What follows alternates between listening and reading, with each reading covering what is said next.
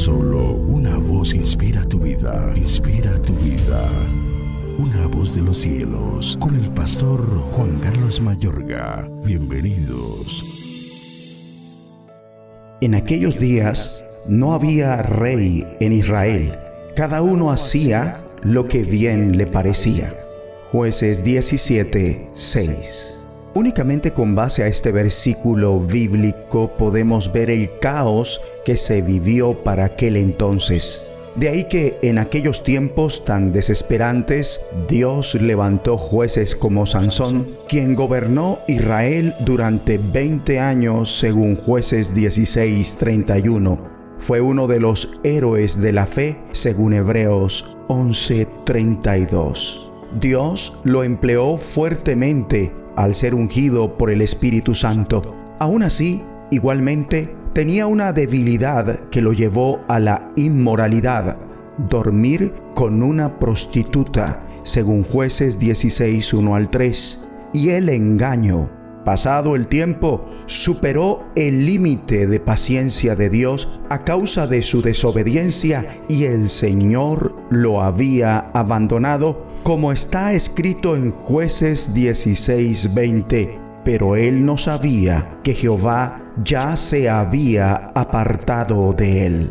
A Sansón se le otorgó una fuerza sobrenatural de Dios que estaba directamente asociada con su obediencia. Dios le había dicho que no se cortara el cabello y en tanto que le obedeciera tendría una fuerza extraordinaria.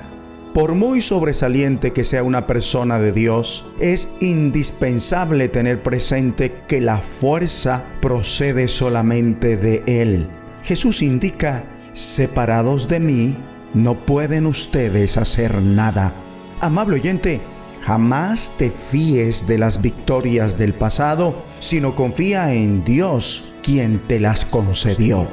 Luego de la tentación insistente, Sansón se doblegó y le confió a Dalila el secreto de su fortaleza, por más que le fuera evidente que ella sacaría tajada de esto. Dalila cortó su cabello y su fuerza desapareció. No solo la sociedad era caótica, sino que igualmente Sansón llegó a un punto de completa desesperación en su propia vida. Llegó a un punto donde se encontraba cautivo, ciego, y sus captores estaban a punto de exhibirlo como entretenimiento, según jueces 16. Y allí mismo, en jueces 16, vemos que estando en aquella angustia, Sansón oró al Señor con un corazón purgado por el duro trato. Señor Jehová, Acuérdate ahora de mí y fortaléceme. Te ruego solamente esta vez. Mejor dicho, oh soberano Señor, acuérdate de mí, oh Dios, te ruego que me fortalezcas solo una vez más. Y Dios oyó y actuó conforme a su oración de fe. Incluso luego de todas sus derrotas, Dios aún respondía al clamor de Sansón mi amigo y amiga, no interesa cuál sea la realidad ni lo que hayas hecho.